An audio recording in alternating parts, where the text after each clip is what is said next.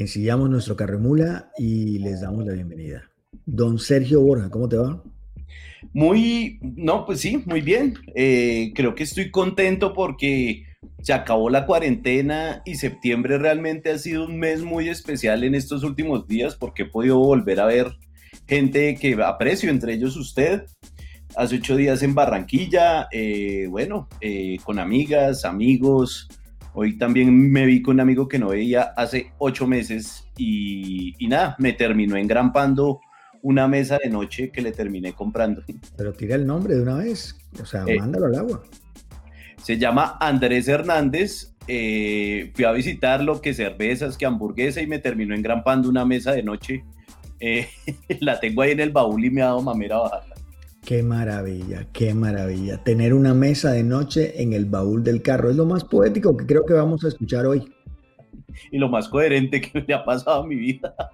Sobre todo tú, que, que, o sea, tienes una mesa de noche, pero eres un ser plagado de pesadillas. es una cosa... y no duermo. Exacto, pero te digo, es una cosa increíble. Pero de todas maneras, sería injusto, sería injusto e indelicado no agradecerle a este mes de septiembre que nos ha devuelto a la normalidad. Viste que ya eh, empezaron a salir también los últimos decretos que faltaban, que es los permisos para que los restaurantes ya abran de corrido, ya antes se, abría de miércoles hasta fin de semana, ya no, ya abra todos los días a cualquier hora y, no hay ningún problema. Yo creo que ya todo volvió a la normalidad, lo único que faltan son los colegios. Y que la gente pues pueda, sí, o sea, la nueva normalidad es la vieja normalidad con tapabocas. Y, y bueno, amor y amistad y todo ese cuento, ¿no? Y con teletrabajo. Creo yo que ese es el gran aprendizaje. Por fin eh, los jefes aprendieron que no hay que estar en la oficina para trabajar. Sí, sí, sí. Y los vagos también ahora pueden vagar desde su casa. O sea, se descubrió también que, que, hay mucha gente calentando puestos en sus puestos de trabajo y ahora pues calientan su casa al menos y comparten con su familia. Sin duda. Eh, vamos a arrancar a dedicarle entonces este programa al mes de septiembre y cómo el mes de septiembre fue este mes en el 2020 que nos regresó a esta nueva normalidad y que nos volvió definitivamente como a cimentar el comportamiento en las calles y el comportamiento y la aparente tranquilidad, ¿no? Al menos en estas aguas mansas mientras el brote, supongo yo que se disparará de una manera divina para Navidad. Sí, ojalá se dispare para enero, pues para que las ventas no bajen eh, y pues que otra vez no estemos con la moda de diciembre con tapabocas de Papá Noel y todas esas ridiculeces que se le ocurren a la gente. Vamos a empezar con una canción dedicada a este mes, que es obviamente nuestro especial de hoy. Y va con una banda que pues, creo yo que es una de las más importantes eh, y que tienen que ver básicamente con el, el RB, el disco, el funk, el jazz, el soul, todos estos ritmos eh, negros. Y es evidentemente Earth, Wind and Fire. Y esta canción que se llama September.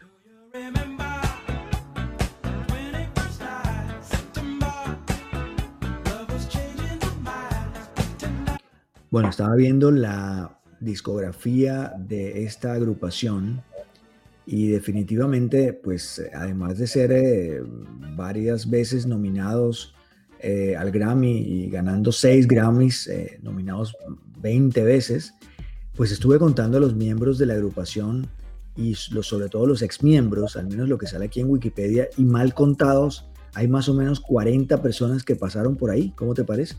Son como los corraleros del majagual del mundo anglo. Por ejemplo, ¿cómo hará esa gente para para repartirse el botín cuando les pagan. ¿Eso a cuánto le va a costar cada uno? O sea, es que son muchos, muchos miembros eh, que seguramente eh, buscan, no sé, prestigio en, ese tipo. No tengo mucho para decir al respecto, pues. Sí, la verdad es que sí, sobre todo porque pues eh, yo no sé, digamos, les reparten 10 pesos y hay 45 personas, pues ¿a cuánto te sale? Yo creo que te sale para coger el bus y regresarte a la casa y acostarte a dormir, pero ahí es donde yo pensaría que desde ese punto de vista todo sería un poco por amor al arte. Creo que es la ejemplificación clara del asunto, aunque evidentemente estamos bastante perdidos porque es una banda que seguramente debe haber cosechado mucho dinero más allá de los premios.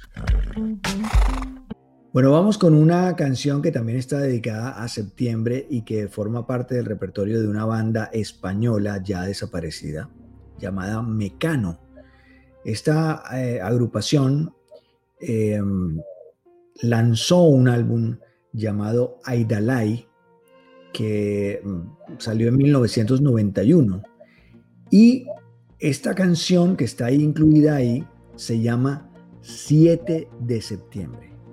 Parece mentira que después de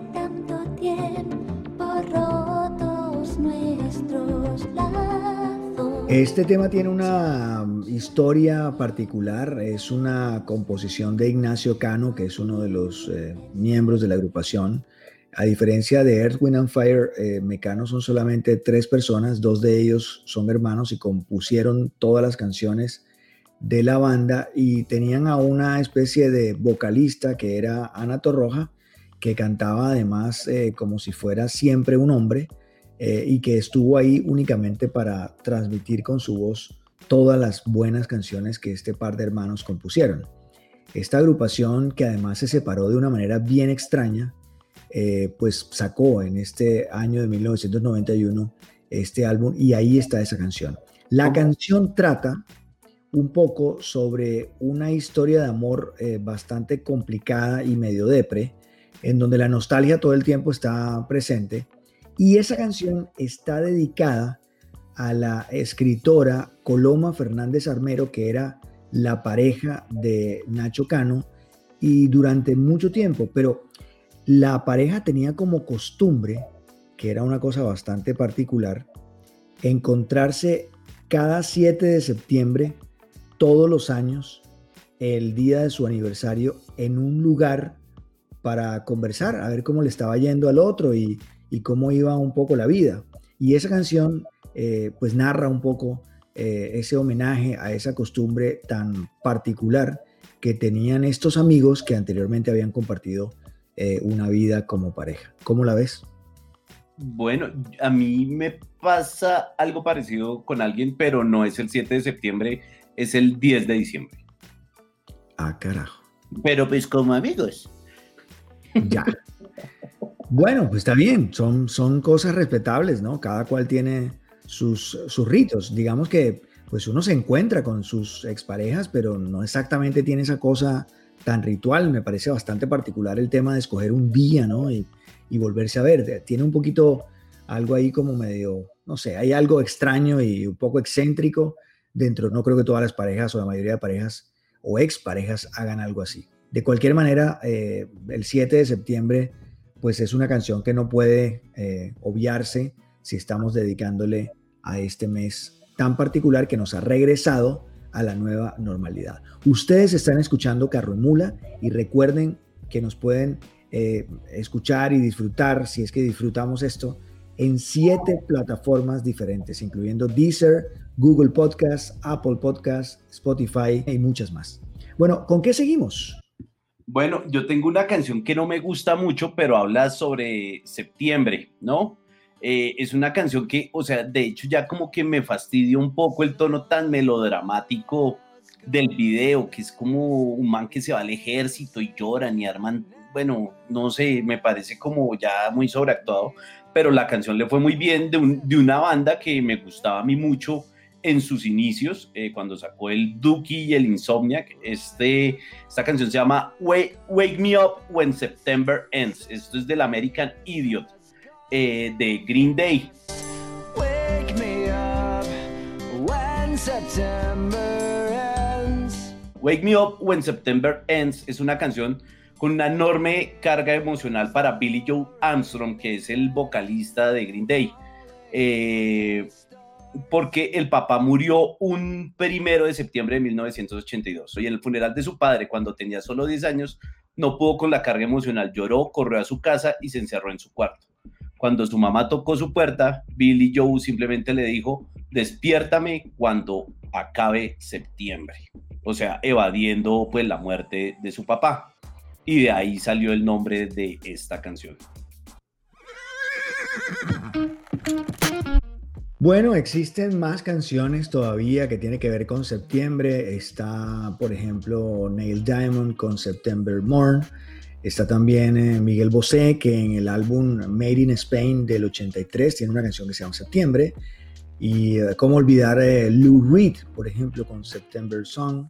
Pero vamos a terminar con eh, uno de los más eh, sexys cantantes eh, negros, digamos, y que se llama Barry White. Es el cantante por excelencia para momentos eróticos con la pareja, ya que estamos en este mes también en donde el amor y la amistad hizo de las suyas y en donde también hizo de las suyas la quema de CAIS y las bombas y los disparos. básicamente, esta canción nos sirve para cerrar nuestro carro de mula de hoy que pues está dedicado a este mes. Yo creo que este mes nos dejó muy buenas enseñanzas, pero también abrió la jaula para que el animal más peligroso que tiene este planeta otra vez salga a devorarlo, a acabarlo, a destruirlo, que es el ser humano, creyendo que está completamente olvidado aquella pandemia, aquel virus que, que nos encerró meses atrás. Pues aquí está Barry White con September.